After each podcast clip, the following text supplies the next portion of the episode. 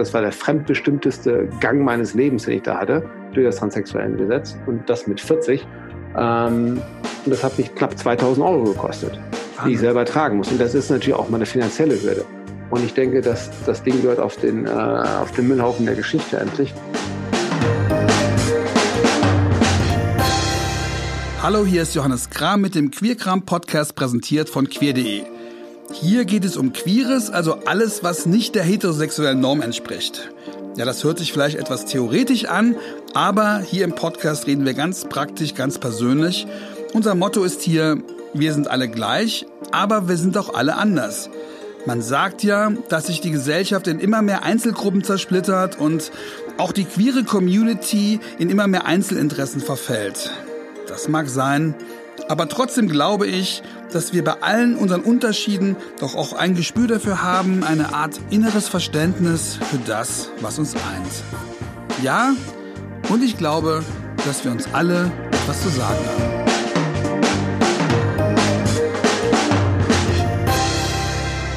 Ja, erstmal vielen Dank für das viele Feedback zur Premierenfolge. Eine Sache, die öfter kam, war, du hast dich ja gar nicht vorgestellt. Die Leute wissen ja möglicherweise gar nicht, wer du bist. Also, mein Name ist Johannes Kram, ich bin Autor, ich wohne in Berlin.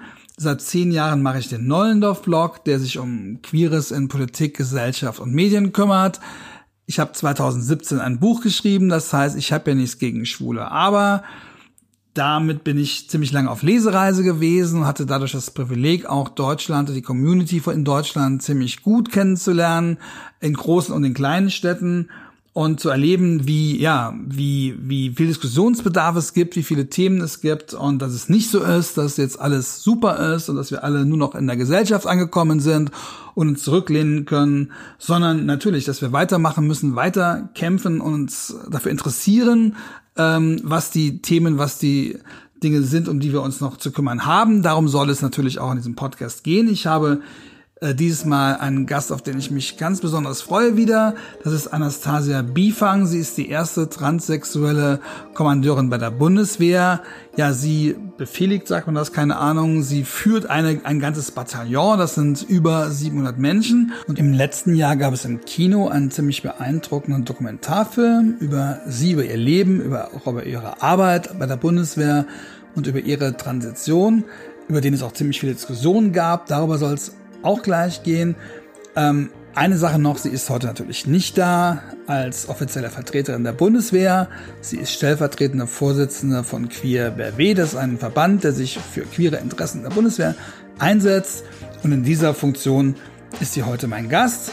Das ist die erste Folge, ich meine die zweite Folge überhaupt erst von diesem Podcast, aber es ist die erste Folge, die wir nicht aufgrund von Corona im Studio aufnehmen können. Das heißt, ich bitte zu entschuldigen wenn es da mit dem Ton nicht immer so sich anhört, wie sich das anhören sollte. Und ja, mal gucken, ob alles klappt. Äh, Anastasia ist natürlich auch nicht hier bei mir, sondern sie ist mit mir übers Internet gleich verbunden. Ich freue mich sehr auf das Gespräch.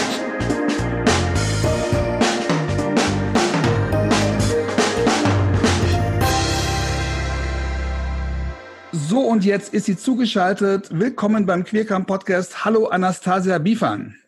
Hallo Johannes, vielen Dank für die Einladung. Jetzt nehme ich mir an, dass äh, Bataillonskommandeurin kein Homeoffice-Job ist. Das heißt, du musst noch jeden Morgen von Berlin nach Storkow fahren. Genau, ich fahre jeden Morgen von Berlin nach Storkow, abends auch wieder zurück. Es ist kein klassischer per se Homeoffice-Job. Es lebt davon, dass ich täglich da bin, auch präsent und sichtbar bin. Und wie hat sich jetzt deine Arbeit ganz konkret durch diese Viruskrise verändert? Naja gut, wir sind angewiesen worden, haben auch das gemacht, was wir unseren Teil dazu beitragen, dass das Virus eingedämmt wird und sich ausbreiten kann. Das heißt, wir haben so von unserer normalen Tagesdienststärke so um die 500 Leute, die sonst so im Bataillon sind, haben wir runtergefahren auf ein Minimum, dass wir die wesentlichen Sachen ähm, erledigen können, alle Geschäftsgänge, sind, alle administrativen Sachen und auch die Einsatzbereitschaft halten. Und der Rest meiner Soldaten, Soldaten ist zu Hause tatsächlich, entsprechend auch dann den Regelungen, die es in den jeweiligen Bundesländern wie Berlin und Brandenburg dann gibt. Und jetzt mal eine ganz blöde Frage. Marschieren in zwei Meter Abstand, äh, geht das überhaupt? Findet das überhaupt statt? Oder du merkst schon, ich habe keine Ahnung von Militär. ähm, Wie gesagt, auch da, wir marschieren zurzeit nicht, weil auch da halten wir Gebühren Abstand und ich glaube, mit zwei Meter Abstand sähe das auch nicht mehr nach einer guten Marschformation aus, deswegen kann man das Ganze auch gleich sein lassen. Aber wäre reizvoll, das mal zu sehen, ob das klappt. Jetzt, du bist seit über 20 Jahren in der Bundeswehr und, und das heißt, du wirst, bist auch quasi für den Ernstfall trainiert. Gibt es irgendwas, was du da gelernt hast, was dir jetzt, und das meine ich jetzt erstmal ganz privat, ähm, was dir jetzt in dieser Krise menschlich zugutekommt? Ja, ich sag mal ganz einfach mit Unsicherheit umgehen und ähm, nicht genau Informationen zu haben, zu wissen, wie das Ganze sich ausspielt und wie lange das Ganze dauert. Ruhe bewahren, kühlen Kopf und einfach mal mit den Informationen arbeiten, die man hat und nach vorne schauen und gucken, dass man seinen Teil auch im Privaten dazu beiträgt, dass wir diese Krise so schnell wie möglich überstehen. Und das klappt auch privat. Das ist oft auch Theo Theorie und wenn man es dann im Alltag machen soll. Nein, das klappt wunderbar, weil ich habe ja auch eine wunderbare Ehefrau, die noch besser die Sachen machen kann als ich. Die zieht mich dann auf Linie. Okay. Ähm, jetzt, das ist dann auch die letzte Corona-Frage oder die letzte aktuelle Corona-Frage.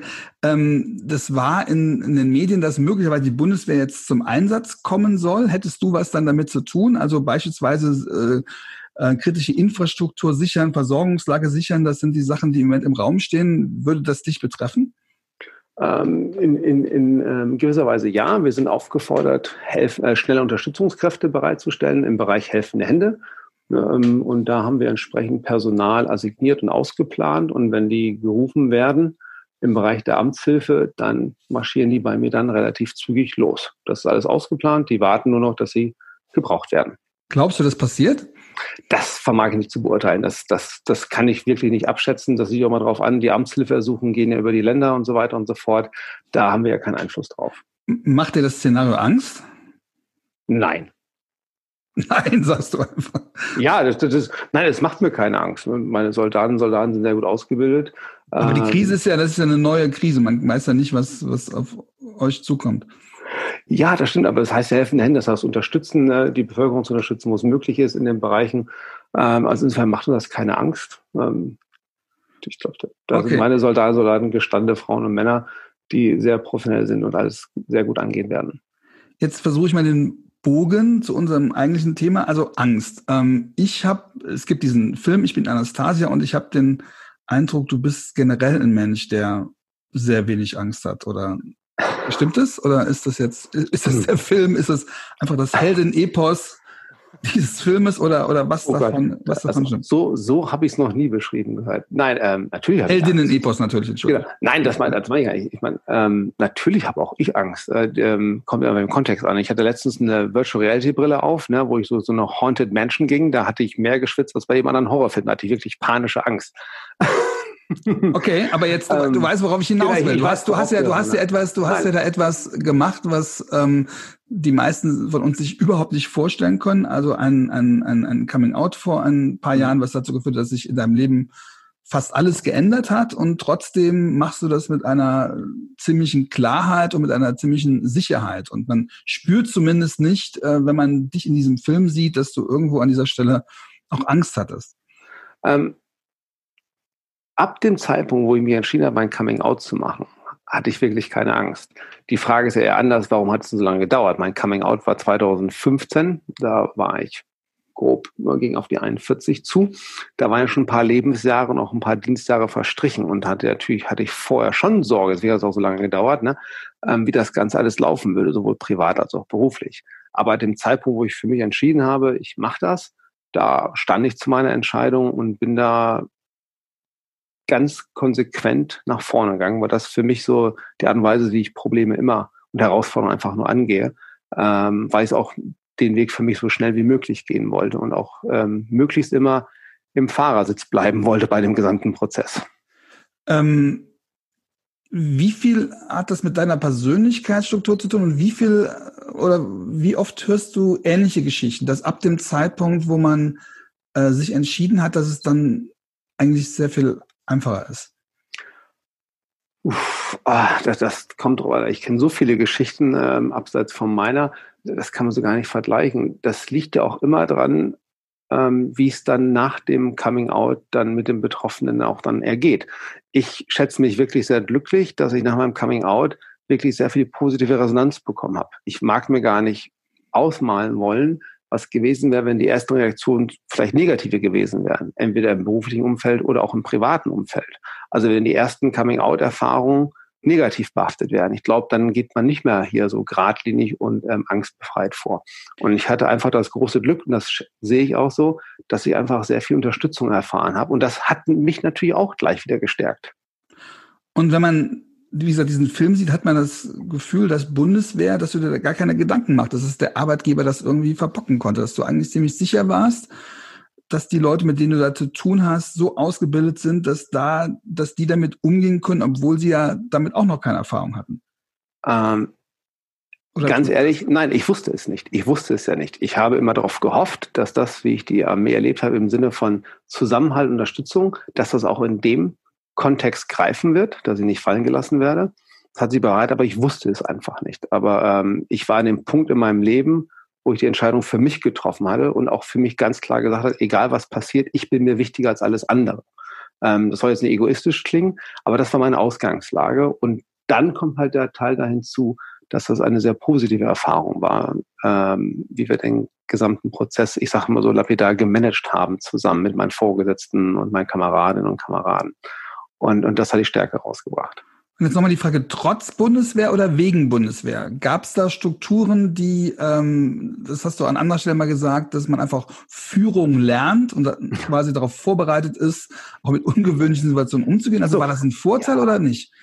Naja, ich, ich, ich, ich bin der Führungskraft in der Bundeswehr, der Offizier und ähm, führe von vorne, seitdem ich bei der Bundeswehr bin. Also ich bin da ja, schon sehr charakterstark. Was heißt, was heißt von also vorne? Also von vorne führen, ne, also nicht von hinten raus, nicht aus dem Hintergrund agieren. Ich, ich sage, wo ich hin will und ähm, versuche den Weg zu gehen und Leute mitzunehmen da rein. Das heißt also auch mit der ganzen Person und dann auch mit einer gewissen Charakterstärke und auch Durchsetzungsstärke. Und ja, das habe ich tatsächlich in den Jahren da wirklich bei der Bundeswehr auch gelernt. Das ist dann ja auch Teil meiner Persönlichkeit geworden, meines Charakters. Also insofern ne, bin ich mir sicher, hat ähm, der Dienst in der Bundeswehr auch dadurch dazu beigetragen, zu der Person, die ich heute bin. Was hat dein, dein Vorgesetzter alles richtig gemacht, dass es zu dieser positiven Erfahrung und zu dieser Unterstützung dann auch kam? Ähm, er hat zugehört, mitfühlend zugehört und das klingt so ganz banal, aber das Wichtigste, was er danach gesagt hat, das erste, was am Mund rauskam, war, wir schaffen das. Damit meinte er sich selbst und mich. Wir schaffen das. Und ich stand auf einmal nicht alleine und hat gesagt, jawohl, das, das ist es. Ich kenne mich auch nicht mit dem Thema Transsexualität aus. Ähm, ich weiß nicht, wie das Ganze geht, aber wir werden das gemeinsam machen. Und das war für mich die wichtigste Botschaft. Ich stehe nicht allein. Ich habe jemanden an meiner Seite, der mich begleitet. Und wir werden gemeinsam herausfinden, was das überhaupt erstmal heißt. Wie gesagt, ich bin damals ja auch die Transition zum ersten Mal durchlaufen. ja, verstehe. Aber das heißt, ja, das, das, das, ist ja. so eine einfache Sache auf der einen Seite, aber das war so ganz wichtig. Das war so eine richtige, wichtige Botschaft direkt am Anfang zu mir. Hey, du bist nicht alleine. Ähm, wie du sonst auch nicht mit allen anderen Herausforderungen im Arbeitsumfeld alleine warst in diesem Referat. Ne? Auch da ist es und du bist ganz Mensch in diesem Referat. Alle Teile deines Lebens sind hier wichtig und das schaffen wir gemeinsam. Und jetzt, um auf die Struktur zu kommen, wenn er das jetzt verbockt hätte, was für Möglichkeiten hättest du gehabt, jetzt innerhalb dieser Struktur dir diesen Zuspruch oder die Unterstützung sonst zu suchen? Wäre das ein großes Problem gewesen oder was, was, was, was, welcher das, Plan läuft dann? Na, das, das weiß ich gar nicht. Wie gesagt, ich habe ja keinen Plan B gehabt. Ne? Ähm, ich habe vertraut, dass er es nicht verbockt. Er hat es auch nicht verbockt. Und dann ist die Frage, was heißt denn verbockt? Ist es am ersten Gespräch, weil sich jemand mit dem Thema nicht auskennt, dass jemand einfach ein bisschen mehr Zeit braucht, sich das Thema einzulesen, Gedanken dazu machen oder einfach sagt, keine Ahnung, ne, Blödsinn wegtreten, ne, tief durchatmen und bleiben Sie Mann. Ne? Ich weiß nicht, was du da jetzt mit meinst. Ähm, und dann habe ich ja noch andere Vorgesetzte. Dann wäre ich halt zu denen gegangen, hätte den Weg versucht. Ähm, aber das sind alles so wenn, aber. Und ähm, eins habe ich aber gelernt in dieser Bundeswehr, wir bilden Vorgesetzte sehr gut aus. Äh, man wird nicht einfach so Vorgesetzter oder Vorgesetzte. Und ähm, wir bilden nicht nur gut aus, wir wählen die auch sehr gut aus. Und ähm, in vielen Fällen, die ich auch begleite, auch heute noch, ähm, sind die Vorgesetzten wirklich sehr empathisch mit ihren Soldatinnen und Soldaten, verstehen das Ganze und versuchen mit ihnen diesen Weg gemeinsam zu gehen. Das ist tatsächlich die Erfahrung, die ich das, bisher immer mache.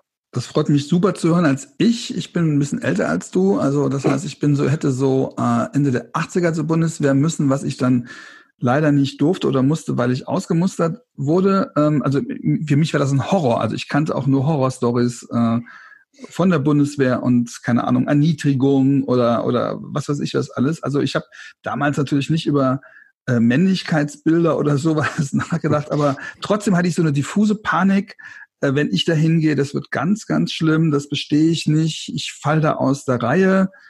Äh, äh das hattest du gar nicht als du vor über 20 Jahren dahin bist? Ähm, naja, die Bundeswehr, die ich 2015 erlebt habe, ist eine andere, als die ich 1994 erlebt habe, wo ich eingezogen wurde. Ähm, da haben sich ja schon massive Sachen verändert. Und zwar nicht nur in der Bundeswehr, auch in der Gesellschaft an sich. Ähm, aber lass mal über damals reden. Bist du nicht mit so einer Panik dahin, nach dem Motto, ich. Äh, äh nein, mein Vater war Soldat. Ja, aber das heißt ja nichts. Das kann ja nein, auch, das nein, kann dagegen nein, aber, aber deswegen, da, das stimmt. Das könnte, aber dann hätte wäre ich nicht dahin gegangen. Da hätte ich vielleicht einen Weg gefunden, wie ich, wie ich nicht eingezogen hätte werden müssen. Ähm, nein, ich bin ja nicht mit Panik hingegangen. Ich wusste zwar auch nicht, was mich en Detail erwartet, aber ich, ich hatte kein negatives Bild vom Arbeitgeber, den mein Vater hatte von seinem Dienstherrn. Und ähm, ich, ich, ich kannte so ein bisschen Bundeswehr, ne? Man hatte hat er mein Leben begleitet in der Zeit, wo ich bei meinen Eltern gelebt habe. Und ähm, nein. Okay. Ähm, in dem Film äh, wirkt es so, natürlich hattest du auch Sorgen und natürlich hatten auch deine Untergebenen, sagt man das Untergebene? Sagt man das? Ja. Ja, okay. Hatten deine Untergebenen auch Sorgen, was passiert denn jetzt und, und was, was, was soll das oder, oder es gab, gab möglicherweise Vorurteile. Und dann bist du diesen Weg gegangen und dann war alles prima. Das heißt, es gab keine Probleme.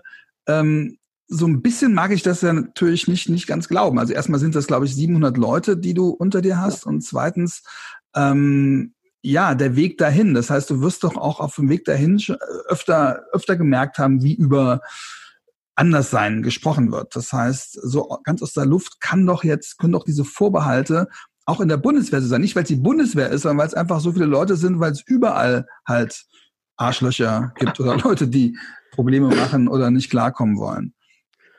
Ja, also nochmal wie gesagt, auf meine persönliche Erfahrungen, als ich 2017 das Bataillon übernommen habe, die Verantwortung dafür übertragen habe, da war natürlich Tag eins. Ähm, da kam natürlich keiner ran, hat mir seine Meinung zu mir gesagt, um Gottes Willen, weder im Positiven noch im Negativen. Das weißt du halt nicht. Ich kann nur sagen, ich bin, mach, führe diese Bataillon seit zweieinhalb Jahren und ich fühle, dass ich den Rückhalt meiner Frauen und Männer habe. Was jetzt jeder einzelne von denen en Detail denkt, das weiß ich nicht. Das kann ich auch nicht wissen. Ähm, ich glaube, das möchte auch nicht immer jemand wissen, was, was alle Mitarbeiter und Mitarbeiterinnen von einem denken. Und wie gesagt, es sind um die 700. Ne, da vermag ich nicht für jeden Einzelnen sprechen zu wollen. Was ich aber weiß ist, dass mein Bataillon mit meiner Führung, meinem Stab und mit meinen anderen Offizieren funktioniert und zwar sehr gut. Wir stehen super da. Wir machen einen grandiosen Job. Ähm, ich bin sehr stolz auf meine Soldaten, Soldaten, was sie leisten, ähm, sowohl hier in Deutschland als auch, wo wir meistens da sind, in den Einsätzen der Bundeswehr. Und das ist also, habe ich mir Gedanken gemacht, als ich da hingekommen bin, wie das läuft? Ja, natürlich. Weil ähm, ich weiß ja auch, was im Vorfeld abseits der Bundeswehr gedacht worden ist, wenn jetzt eine wenn ich sag mal, flapsig die Transe kommen, die Bunde äh, so ein Bataillon übernimmt. Ne? Das ist ja dann leicht Weltuntergang gewesen für viele. Ähm, hat man ja bei Facebook ja mal so lesen können. Ähm, ich weiß das heißt, dein, dein, dein Coming Out war ja bereits vorher. Das genau, heißt, mein Coming Out war 2015. Du hast, genau, ne? du hast, genau. Vor, du hast vorher im Verteidigungsministerium gearbeitet und bist genau. dann quasi als schon äh, äh, geoutet quasi hast du diese, diese Führungsaufgabe bekommen. Genau, ja. Als Anastassia Bischang, Frauen, alles Gedöns, fertig aus. Genau. Und dann bin ich da angetreten. Ähm, da kam ich da nun mal an. Und da gibt es ja auch keine Richtlinie, ähm, was man als Transkommandeurin macht, wenn man ein Bataillon übernimmt. Das Buch ist ja noch nicht geschrieben, nämlich an. Nee, es, es muss auch keine Richtlinie, was man als Transkommandeur macht. Ich bin ja Kommandeurin. Punkt. Also es gibt die Richtlinie, ne? was heißt es, ein Bataillon zu führen, was heißt es, Kommandeur oder Kommandeurin zu sein. Aber auch wie geht man mit möglicher Ablehnung um oder wie geht man damit um, dass private Sachen äh, politisiert werden oder in Machtdinge. Aber das sind Sachen, die, die, die man eh lernt oder die im Rahmen der Führung eh drin sind, höre ich dich irgendwie irgendwie sagen? Naja, man lernt ja mit, mit Situationen umzugehen, die, die, die unbestimmt sind. Ja, damit sage ich aber nicht, dass die da waren. Ähm, okay. Ich bin, nein, nein, lass mich versuchen zu erklären. Einfach. Also ich, ich, bin so, wie ich bin. Und ähm, was ich immer versuche zu erklären, ist einfach, ähm, wenn der Fokus ist, dass ich Trans und Kommandeurin bin und das Trans der größte Teil ist, dann ist es eine komplette Verquerung der Wahrheit. Ne, wenn wir es aber im Portal ne, Trans sein ist ein Anteil an Biografie von mir. Und daneben, neben dieser ähm, Transkommandeurin sind sechs, also waren zu dem Zeitpunkt, glaube ich, 23, 24 diensterfahrene Jahre als Soldatenoffizier. Ne, die sind da auch drin. Die sind ja nicht auf einmal weniger wert, nur weil ich gerade trans bin. So, das heißt, ich komme in meiner ganzen Person, meiner ganzen Reifegrad, meiner ganzen Charakterstärke und meiner, meiner beruflichen Eignung an. Und das ist das, ähm, was in den meisten Fällen, wenn am Anfang, ich sag mal, denn immer vor die Berührungsängste waren, wo man sich abtastet, ranfühlt, ne, wie macht denn das Ganze, weil ja auch ein entsprechender Hype war. Und das Trans wurde ja ähm, auch medial höher gestellt als alles andere. Und dann haben die gemerkt, Mensch, ja gut, unsere Frau Oberstleutnant als Frau und Trans, ja, das ist auch, und alles andere passt aber trotzdem, ne, weil ähm, da merkt man ihre Diensterfahrung, ihre Dienstzeit. Sie agiert genauso, wie wir es von jedem anderen Soldaten, Soldaten auch erwarten würden. Sie ist da keine Sonderlocke. Und waren die auch ein bisschen halt stolz? Waren die auch ein bisschen stolz? Dachte man, jetzt kommen die Medien und wir haben da irgendwie was ist eine ganz ich, ich besondere glaube, Führung? Nee. Ich glaube, jetzt darauf stolz, weil ich glaube, wenn man die Medien rumhängen hat, dann wird das auf eine Zeit nervig, wenn da mit der Kamera rumläuft. Ähm, vor allen Dingen, wenn dann die Kommandeurin ihr eigenes Filmteam noch mitbringt, ne? in. Anführungsstrichen für den Film. Ähm, aber auch da sind mir die Leute, das sind ja Sachen, wo Juschu meint, da sind die ja offen, du hast den Film auch gesehen, ne? ich muss ja, ja, einen vor die Kamera zerren ähm, und die durften alle sagen, wie ihnen der Mund gewachsen war davor. Ne? Ich habe ja. da nicht gefiltert und so weiter und so fort. Das Hat denn die Bundeswehr gefiltert? Also ich habe mich gewundert, Nein. was da alles echt nicht. Nein. Ähm, wir hatten das Projekt ähm, tatsächlich grundsätzlich, hat das Thomas Lahnburger, der Regisseur, angezeigt, was er machen möchte. Dann gab es eine grundsätzliche Drehgenehmigung, sagen, jawohl, das Projekt könnt ihr mit den Teilen, die ihr machen wollt, im Berufsalltag der Frau Bifang filmen und hatten sich dann vorbehalten zu sagen, dass man jeden Dreh dann auch nochmal selber anzeigen muss. Also wenn er sagt, ich möchte jetzt ein Storko das drehen oder das drehen, wunderbar, dann wurde ja oder nein gesagt. Es wurde immer ja gesagt.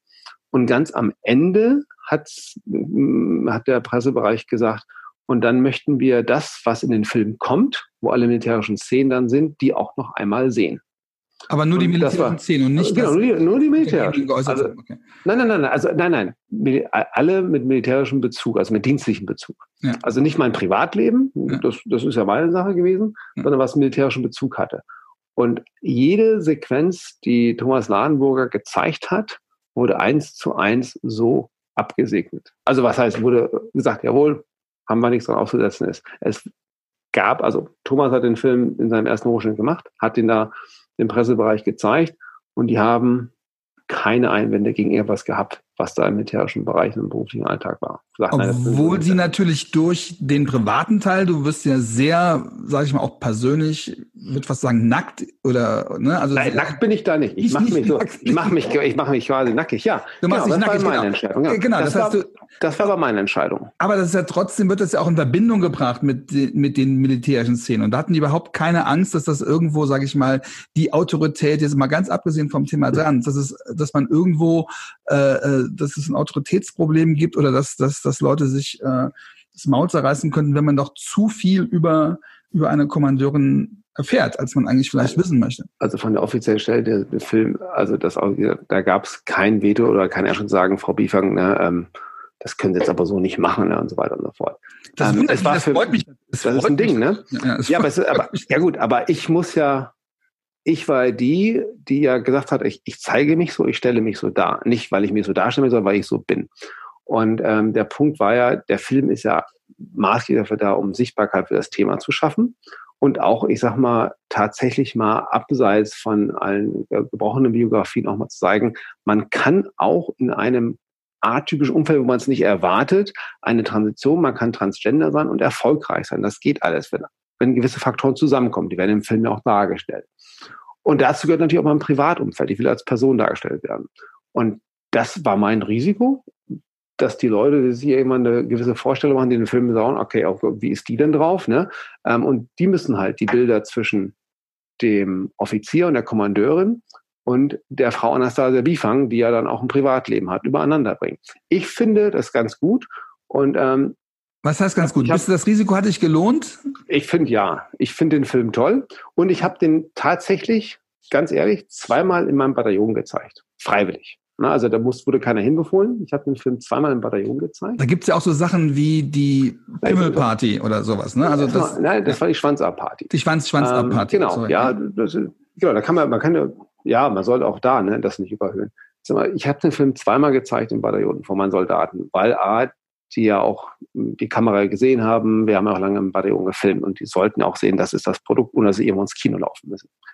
Und was für mich wichtig war, was ich aus den Reaktionen gemerkt habe von denen, das war, dass die Person, die die da vorne auf der Leinwand gesehen haben, und zwar entweder in Uniform oder im Privatleben, brachten die eins zu eins Verbindung mit der Person, die sie jeden Tag erleben. Das heißt, mehr als authentisch kann ich da nicht sein. Und das war für mich wichtig. Und wer dann denkt sich, Mensch, Frau Bifang ist ein bisschen obskur oder ganz schön queer, der soll halt so denken, so bin ich. Ne? Mhm. Aber dieser queere Mensch ist Teil dieser Bundeswehr. Ich habe da einen riesen Respekt vor, also sowohl was du da persönlich auch für einen Einsatz ist ein Risiko. Ich meine, bei jedem Film weiß man nie, wie der dann irgendwie werden wird. Das war auch mein erster Film tatsächlich. Ja, mal, ja. Aber wie gesagt, es gibt ja viele Leute, die bei solchen Projekten mitmachen und dann sagen, ich bin völlig falsch verstanden worden oder die, oder ich mhm. äh, wirke ganz anders, als ich mhm. gedacht habe, oder die oder ich habe Reaktionen ausgelöst, die ich gar nicht äh, hervorrufen wollte mhm. und damit einfach überfordert sind.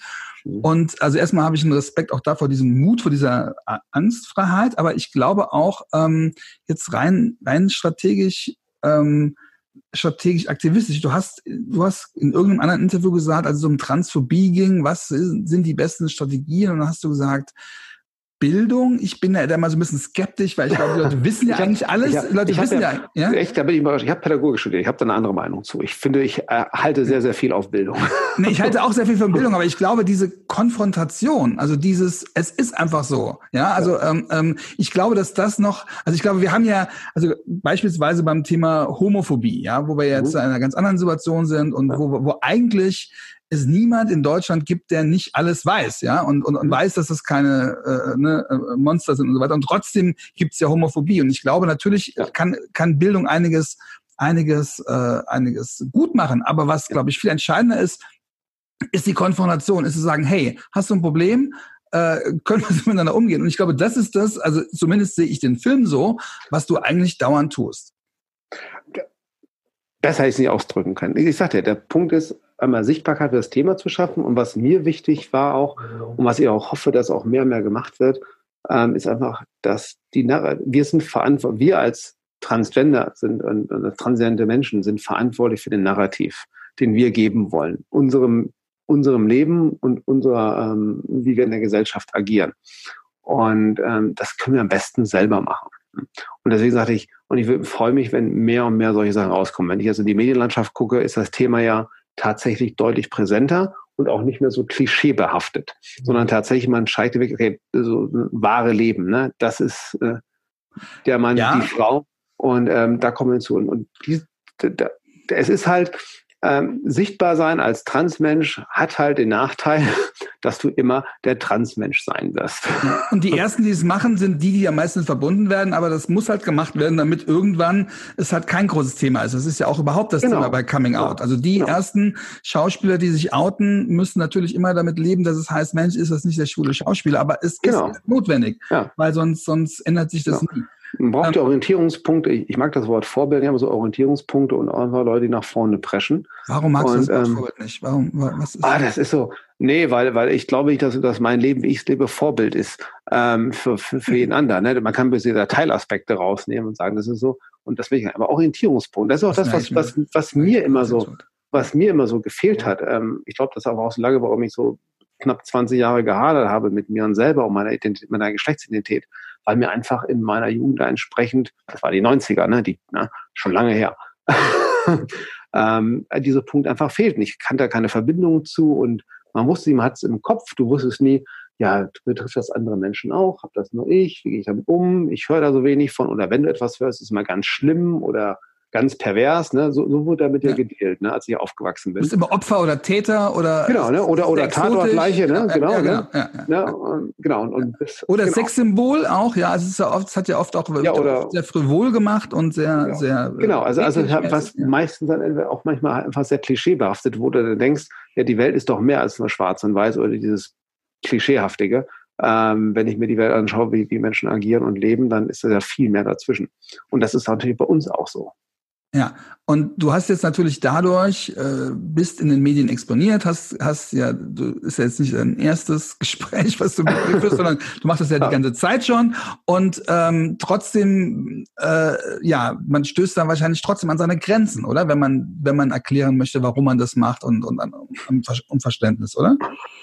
Ich, ich stoße eher an die Grenzen, wenn ich mir die Landschaften gucke und mich frage in diesem Land, warum es immer noch ein transsexuellen Gesetz gibt mit dem Stand der 80er Jahre, jo. warum ich immer noch einen Gutachterzwang brauche und so weiter und so fort und warum ich nicht einfach selbstbestimmt mein Geschlecht leben kann ne, und da die Hürden einfach dabei runtersetze.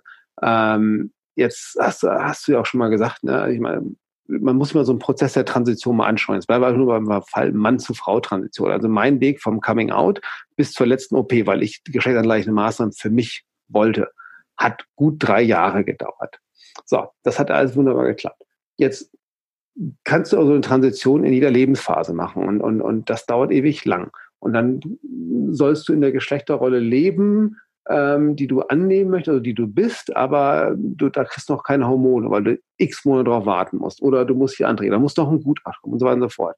Das sind ja riesige Hürden, die da aufgemacht werden. Wenn ich mir jetzt vorstelle, du machst in jungen Jahren und machst gerade so den Wechsel von, ich sag mal, von Schule in die Ausbildung ins Berufsleben, ne, wo du sehr kurze Zeiträume hast und immer wieder Übergänge hast, wie will man das denn ordentlich mit der Transition machen, mit den Vorgaben, die das Transsexuelle als solches macht? Da, da werden dir ja staatlicherseits schon Hindernisse reingelegt in den Weg. Ja. Ähm, und, und das denke ich, da müssen wir einfach mal rein, reingucken und sagen, was muten wir den Menschen eigentlich da, dazu? Und am Ende ist es ja, und das war das Beste, was mir mal einer meiner Gutachter sagte. Ich glaube, das war mein erster Gutachter. Er meinte, na, Frau Bichauer, Sie sind schon, auf Trans können wir nicht testen. Also ich muss Ihnen das glauben, was Sie mir erzählen. Und da war meine lapidare dann können wir uns diesen ganzen Scheiße jetzt einfach mal sparen. Sagte, ja, aber das Gesetz will es anders. Sagt, nein, das ist das Gesetz. Sagte, ja, kämpfen dafür, dass es geändert wird. Das mache ich seitdem. Und, Lass, ähm, ja. Ja, sorry. Nee, lass uns gleich mal das Transsexuellengesetz, müssen wir natürlich drüber reden, aber was ich möchte trotzdem noch ein bisschen beim Thema Medien bleiben, weil auch das ja. Transsexuellengesetz wäre ja schon längst weg, ja, wenn es ein äh, in den Medien, in der Öffentlichkeit ein Bewusstsein für den ganzen. Mist gäbe, ja, den, oder, man sich oder, da antun oder, oder wenn mehr Politiker transidente Kinder hätten.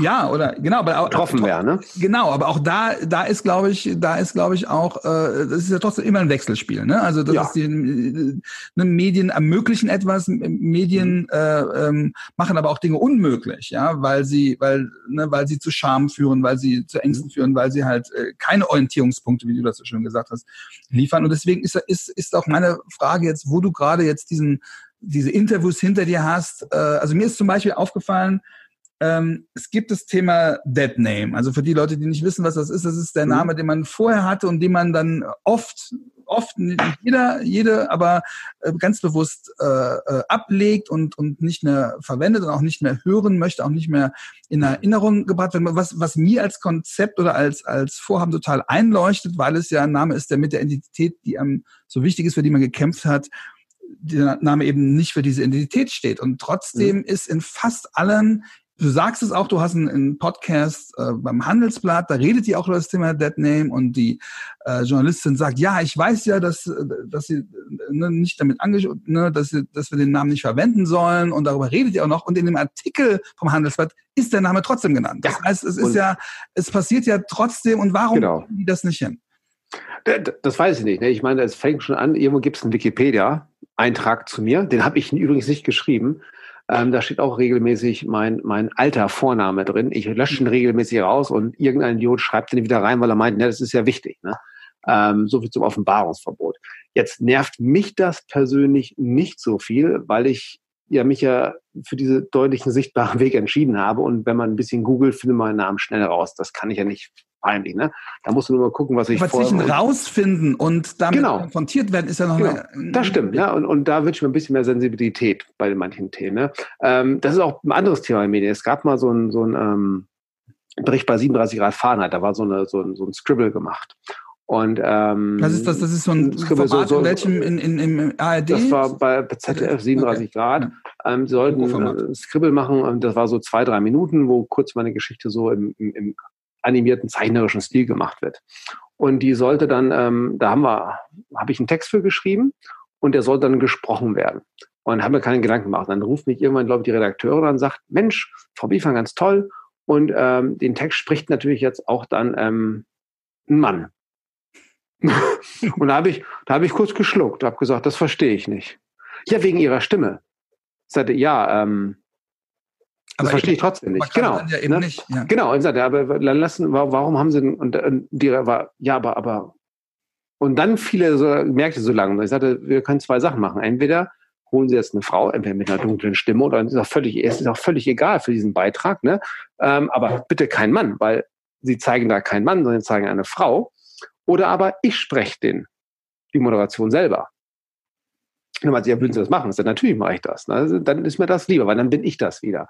Aber das sind so auch so Punkte, wo ich manchmal denke, naja, ne? erst einen Beitrag machen ne? über transidente Menschen und so weiter und so fort, aber dann selber gleich den Schuss ins Knie setzen. Ja, aber so ist es ja fast immer. Genau. Also ich meine auch, ja, ja, ich meine, also es passiert ja auch. noch mit, mit, mit dem, wie, wie Medien mit, mit Homosexualität auch umgehen. Und es ist ja, ja natürlich genau. haben die alle kein Problem, natürlich sind sie alle total. Aber. Äh, genau, aber, aber, ganz genau. Und also, das gibt es ein Buch, ne?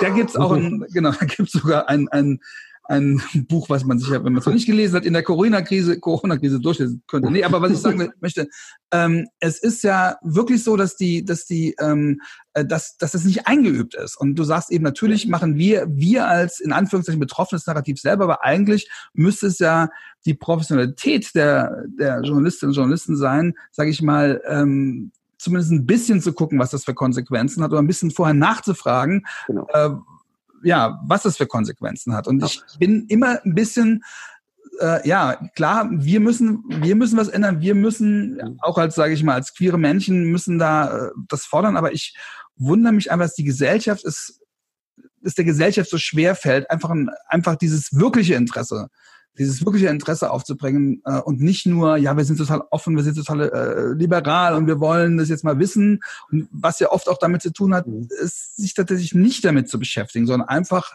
irgendwie ein, ein buntes Thema irgendwie zu haben. Ja, wir als queere Menschen taugen ja, taugen ja oft, wir sind ja auch so ein Farbklecks. Ja, ja wird uns auch gesagt, Mensch, wir brauchen jetzt noch jemand, der ein bisschen anders ist und so, aber die wirkliche Beschäftigung, das ist das, was das, ich frage deswegen so nach, weil wir haben jetzt wieder eine Krise und in Zeiten von Krisen äh, sind ja die sind ja die sind ja die Minderheiten, die oft am mhm. ersten unter die Räder kommen. Macht dir das keine Angst?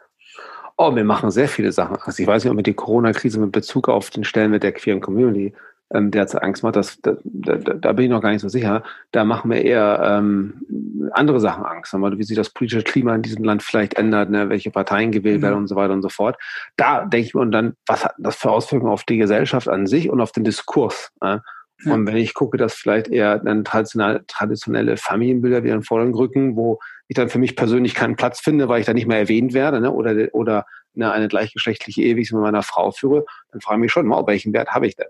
Und ähm, das versuche ich auch mal Leuten zu erklären, ähm, die, die so einfach mit Freiheiten reden. Und ich glaube, das ist eine Sache, das, das ist mir auch mal wichtig darzustellen. Die queere Community hat einfach den Faktor, dass sie weiß, dass sie für ihre Rechte kämpfen musste. Und dann bekommt sie so zuerkannt. Nehmen wir das ganz banale Beispiel, die Ehe für alle. Das, ne, ein, ein, ein, eigentlich ein Menschenrecht sozusagen, ne? Jeder kann heiraten, aber ihr und ihr und ihr und ihr nicht, ne? Und dann bekommt es jemand zugetragen. Und da kann man sich zwar feiern und freuen drüber, das ist auch schön, wenn alle die gleichen Rechte haben, aber wenn du die Erfahrung machst, das sage ich immer allen anderen auch, dass die Rechte erst zuerkannt werden, die sonst jeder andere hat, dann weißt du auch, dass sie auch sehr schnell genommen werden können.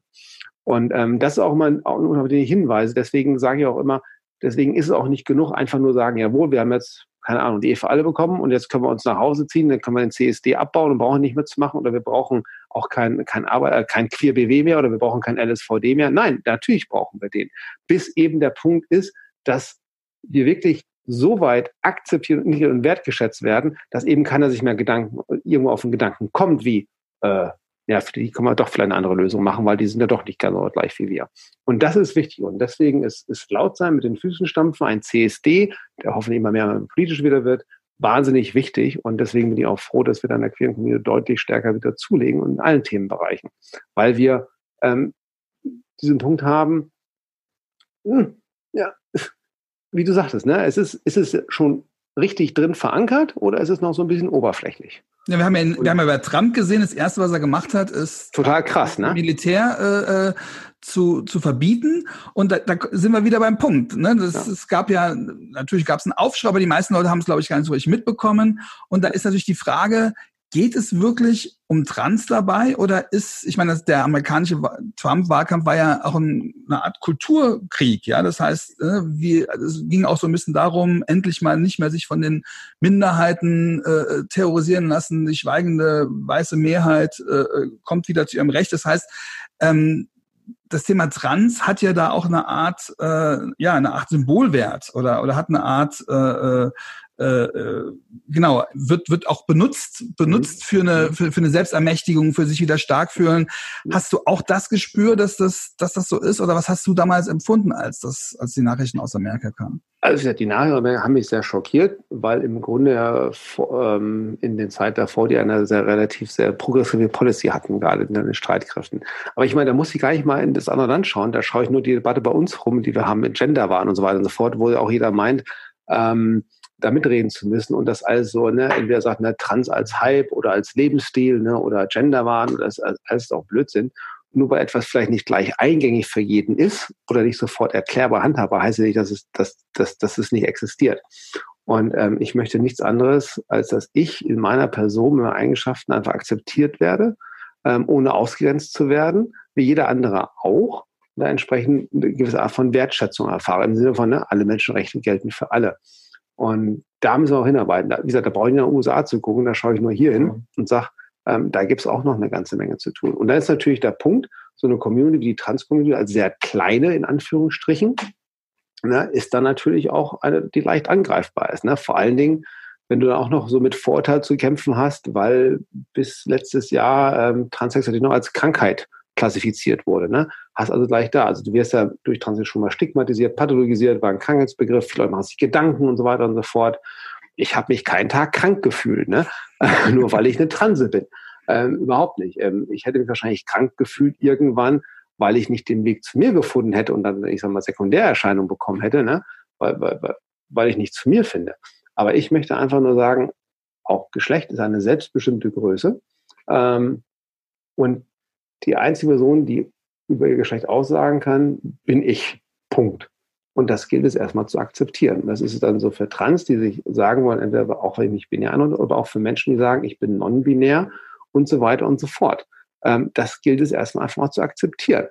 Kann die das Gesellschaft. wird ja nicht akzeptiert. Ja, und es kann ja auch in Deutschland leicht zu einer Kulturdebatte oder zu einem politischen Krieg werden. Also als es gab vor einem guten Jahr gab es die Diskussion um den Karnevalswitz von Annegret Karrenbauer und hat, danach hat der Bild-Chefredakteur Julian Reichelt getwittert, um die Karnevalsdebatte, äh, um, die, um AKK mal wieder in die Politik zurückzuziehen, wage ich folgende Prognose. Stärkste Kraft bei der nächsten Bundestagswahl wird die Partei, die auf die Frage, wie viele Geschlechter es gibt, am klarsten mit zwei antwortet.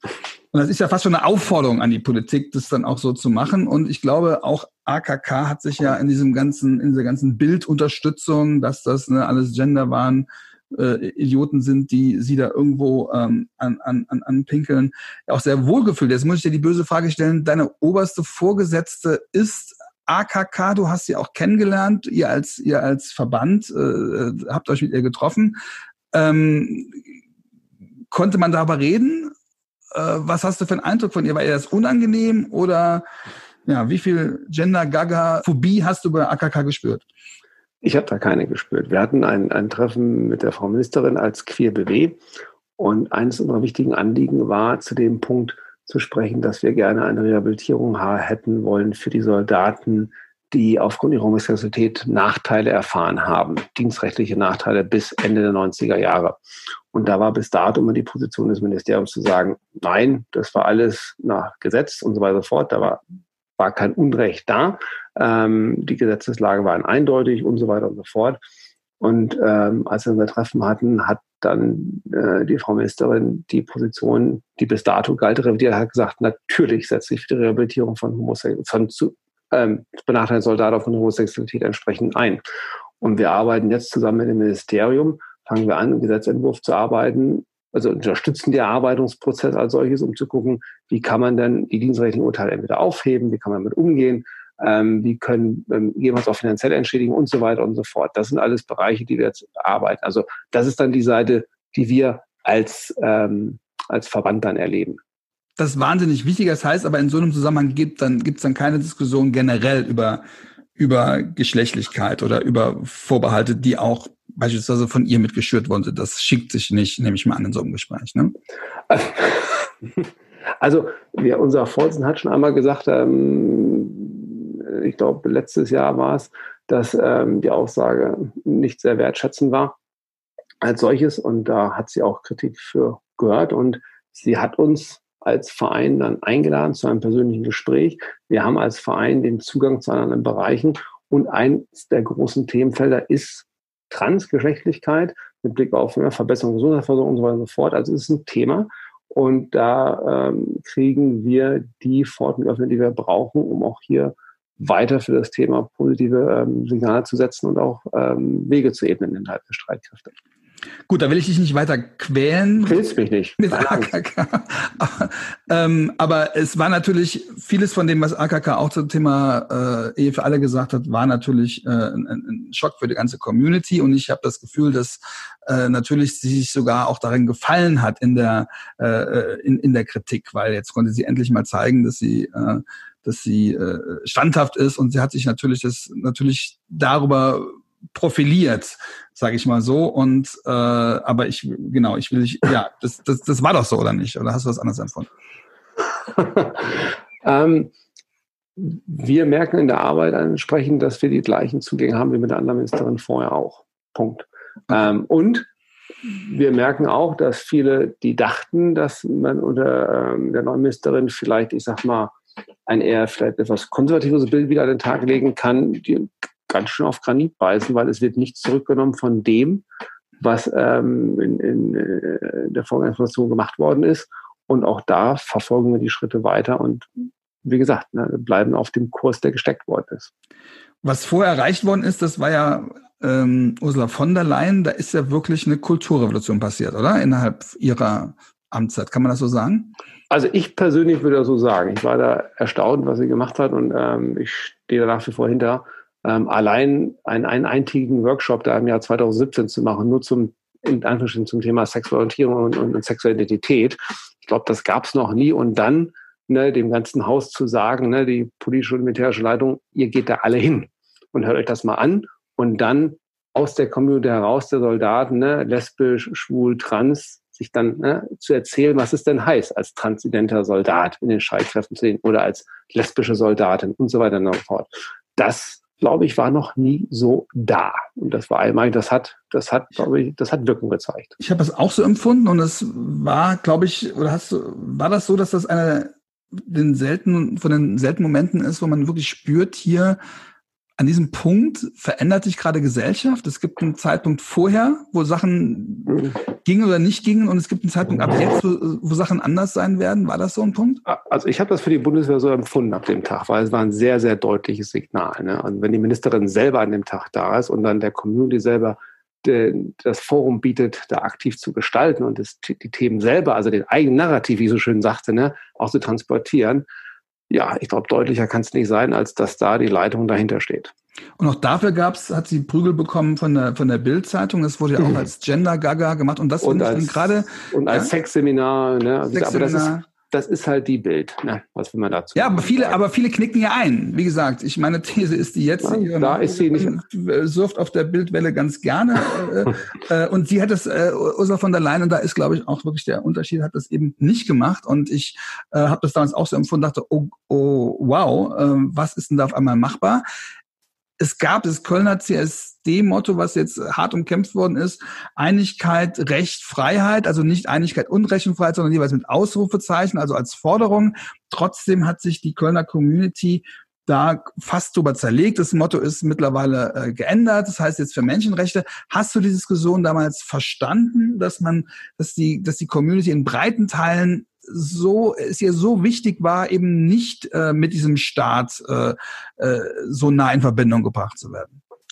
Also ich kümmere mich mehr um den CSD in Berlin als in Köln. Sondern habe ich die Diskussion am Rande verfolgt, aber ich habe es natürlich mitbekommen, was da diskutiert wurde. Und ähm, ohne dass ich da wirklich jetzt tief drin stecke, glaube ich nicht, dass es hieß, dass die Queer Community den Staat, die Staatsform als solches ablehnt, sondern da war die Frage nach dem Motto, was transportiert man mit der Botschaft denn entsprechend? Und transportiert man damit die Offenheit, wofür der CSD steht? Oder ist da erstmal so Reflex zu sehen, wenn ich das, ähm, was war das Motto nochmal, Einigkeit? Einigkeit, ähm, Ausrufezeichen, Recht, Aus Freiheit, Ausrufezeichen. Das, ne, ob, ob das dann nicht vielleicht dann ähm, die Frage ist mit dem Satz Einigkeit, ähm, ob, ob, ob das mit Blick auf die, Polit die Themen, die wir noch in der Community zu gestalten haben, auch mit dem Staat, ob das dann, dann schon Einigkeit in allen Bereichen ist. Ne? Und ob Einigkeit, Recht und Freiheit die, die drei Säulen sind, die unsere Anliegen nach vorne tragen. Also ich glaube nicht, dass es eine Ablehnung des Staates, ähm, der Krieg des Staats war, das glaube ich einfach nicht. Ähm, aber da stecke steck ich nicht drin. Ja gut, es wurde so verstanden, nach dem Motto, dieser Staat hat uns nichts geschenkt, dieser Staat hat uns verfolgt, dieser Staat, und das, jetzt kommen wir wieder zurück zum Thema. Das ist ja wie äh, Danke für nix, ne? Das ist wie mit der Ehe für alle. Genau. Ähm, das, das fand ich, das fand ich auch. Das Johannes Kahrs hat das gesagt, dein Mitbundeswehr-Kollege.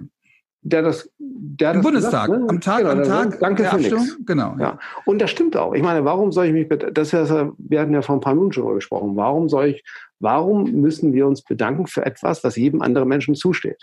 Ne, da hätte man sagen, wird auch Zeit, wäre es ja gewesen, ne? längst überfällig und genau. so weiter und so fort, ob ich es annehme oder nicht. Und das ist ja der Punkt.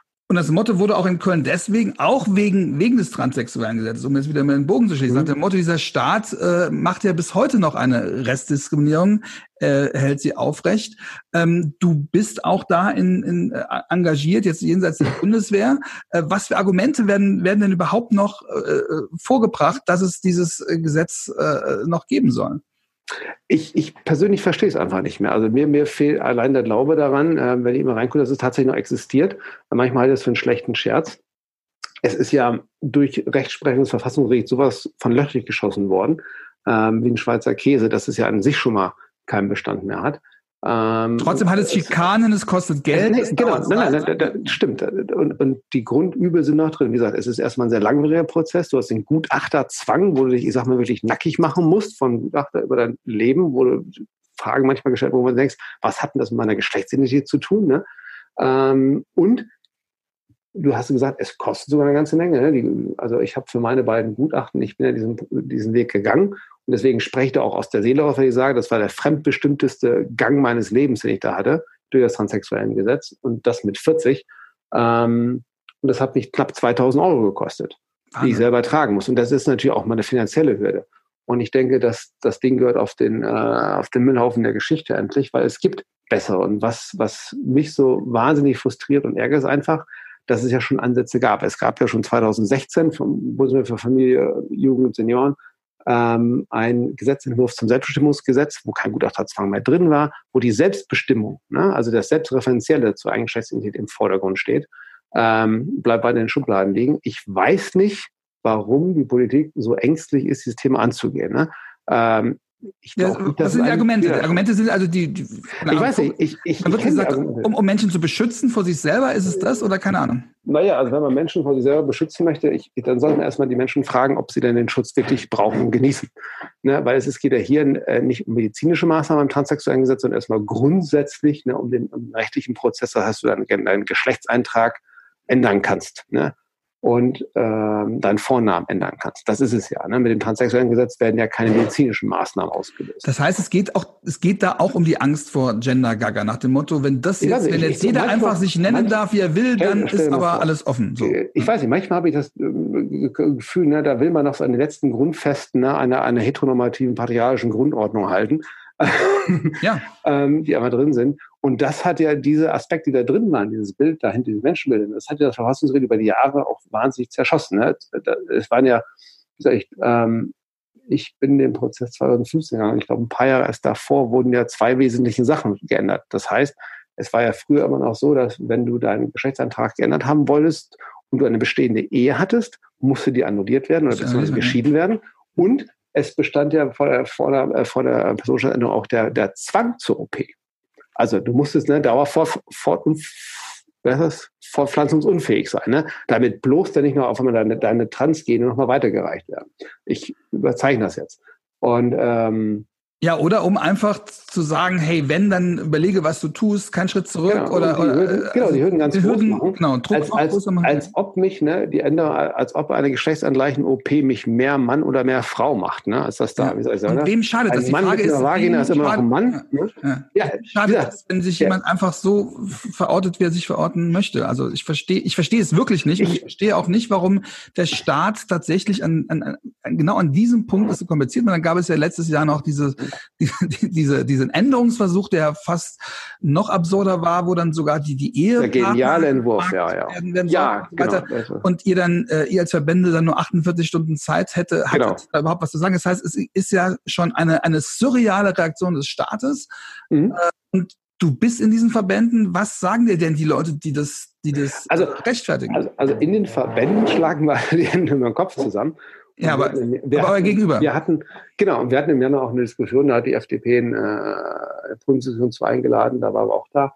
Und ähm, ich, wie gesagt, die Argumente sind eigentlich, ich glaube, es fehlt einfach der politische Wille für die Community Trans, die sehr klein ist, einfach zu sagen, oh Gott, jetzt tue ich etwas für die Community und in diesen politischen Zeiten, wo alles eher konservativ wieder wird und so ein bisschen gefühlt, ne, ähm, möchte ich nicht mit dem Thema, was vielleicht abweicht von eher einer wertkonservativen Haltung und dann vielleicht noch Wählerstimmen verlieren, um Gottes Ja. Willen. Das wäre das Schlimmste, wenn man politische Verantwortung übernimmt und Menschenrechte durchsetzt. Das ist ja der Punkt und daran mangelt es einfach. Und Commu- Ähm, Community heißt ja, dass wir das alle als unser Anliegen sehen sollen. Und ich finde, das ist auch nicht Genau. so schwer, weil ich Genau. meine, auch Homosexuelle haben ja erlebt, dass man sie bevormundet hat, dass man ihnen erzählt hat, wer sie sein sollen, wer sie nicht sein sollen. Und deswegen ist es doch eigentlich, und ich habe das Gefühl auch, dass das in der Community kapiert wird. Dass die das Community hat das verstanden, ne? der hat Ja, ja auch verstanden. Ähm, und auch das Verfassungsgericht versteht solche Sachen immer, weil auch bei dem Gesetz zur dritten Option ähm, hat das Verfassungsgericht ja äh, dem Gesetzgeber einen sehr weiten Rahmen gelassen und der hat sich ja dafür entschieden zu sagen, na gut, wir machen das nur für den Bereich Intersexualität und nicht für ne, eine dritte Option als wirklich freien weiteren Geschlechtseintrag, unabhängig, ob Intersexualität vorliegt oder nicht. Auch da hat sich die Politiker nicht rangetraut an das, wo das Verfassungsgericht gesagt hätte, das ist der Rahmen, in dem ihr euch bewegen könnt. Also da hinken wir meilenweit hinterher und ich kann dir einfach nicht sagen, mit gesundem Menschverstand, warum nicht. Weil, wie Was? gesagt, meine Entscheidung, zu meinem Geschlecht zu stehen, hat keinem in diesem Land, in diesem Staat etwas genommen. Punkt. Wahrscheinlich im Gegenteil. Äh, du hast dich zu einem gesünderen Menschen und auch äh, Ja. Gesellschaft und auch die Bundeswehr zu einem gesünderen. Und das ist ja das, was eigentlich alle, alle verstehen sollen. Das heißt, was machen wir jetzt? Das heißt, machen wir mehr Druck? Äh, äh, reden wir mit Journalistinnen und Journalisten auch? Ich meine, es gibt jetzt eine sehr viel größere Aufmerksamkeit, Ja. dass wir sagen, wir reden eben nicht nur über diese Vorher, Nachher, bla bla bla, sondern wir, wir, sondern wir reden tatsächlich über, über das, was jetzt anliegt. Hast du das Gefühl, dass wir, dass das jetzt kommt, dass es leichter wird, wird es schwerer? Was können wir als Community dafür tun? Ich weiß nicht, ob es leichter oder schwerer wird. Ich finde, was ich beobachte, ist, dass das, was Verbandsarbeit und, und Aktivismus ausmacht, ähm, angegangen wird, und zwar auf allen Ebenen. Ins Gespräch kommen mit den, mit den Parteien, Opposition und Regierung und so weiter mit den Verbänden, ähm, die medialen Outlets nutzen, das Thema zu transportieren, die eigene Stellung ähm, zu, ähm, äh, zu, zu kommunizieren ähm, und das wirklich, das sehe ich auch dann auch geschlossen sein. Es ist eben auch, wenn es, ich sag mal als Beispiel ein Trans-Thema ist, nicht nur ein Trans-Thema, sondern ein Anliegen der gesamten queeren Community. Ähm, und das schafft natürlich auch dann Stärke. Und ich glaube, da müssen wir einfach diesen, äh, ja, es ist ein Kampf, einfach weitergehen. Ähm, ich glaube nicht, dass wenn man, man muss einfach weiter Druck aufbauen auf die Politik zu sagen, handelt doch endlich mal. Ne? Wie gesagt, es ist nicht so schwer, es muss nur gehandelt werden und da müssen wir einfach überzeugen und da hilft es einfach dann nur, auf dem CSD dann eben noch lauter zu sein. Nicht nur im Ähm, CSD, oder? Dass nein, nein, nicht- nein, nein, nicht nur, nein, halt nein, nicht nur, sonst ne? redet, oder? Das genau, ja, man, man läuft für zehn hin, kannst du sagen. Ähm, trifft dann auch manchmal auf sehr viel Verständnis. Und ähm, wie gesagt, was ich nicht verstehe, so habe ich es auch damals gesagt, ist so, was mich ankotzt, ist einfach, als, als, als Mensch ist so, es muss keine Angst davor haben. Den größten Kompromiss ne, gehen immer noch wir ein als transzendente Menschen. Ne? Unsere Entscheidungen in dem Geschäftsleben und dann auch eine geschlechtsangleiche Maßnahmen zu machen, sind immer nur ein Kompromiss. Und da erwarte ich von der Politik, dass die keinen faulen Kompromiss noch auf unseren Kosten machen, auf unserem Rücken machen, sondern einfach Verantwortung übernehmen und menschenrechtskonforme, moderne und zeitgemäße Gesetzgebung machen. Punkt. Das ist Okay. nicht so schwer. Die Entwürfe liegen drin.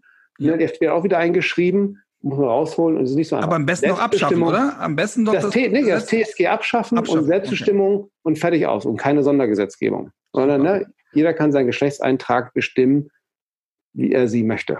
Es schadet niemand und das finde ich, sollten wir wir Teile der Community, die nicht in Anführungszeichen betroffen sind, äh, äh, glaube ich, auch noch für öfter vorbringen. Ich danke dir äh, äh vielmal, dass du uns dafür einen Orientierungspunkt gegeben hast und äh, dass du diesen äh, Kampf so äh, äh so mutig äh, so, so mutig führst. Und ich finde ich hoffe dass der Film der läuft nicht mehr jetzt im Kino. Ins Kino gehen können wir sowieso nicht mehr aber ich, ich weiß mal dass der irgendwie noch mal verfügbar sein wird. Guckt ihn euch unbedingt an und lasst uns diesen Kampf, würde ich mal sagen, gemeinsam führen. Vielen, vielen Dank, dass du da warst. Vielen Dank, dass ihr zugehört habt. Wenn ihr den Podcast noch nicht abonniert habt, bitte abonniert ihn, sagt, sagt es weiter, kritisiert ihn, diskutiert. Lasst uns einfach mit unseren Themen weiterkommen. Vielen Dank, Anastasia. Lieber vielen, vielen Dank dir. Alles Gute.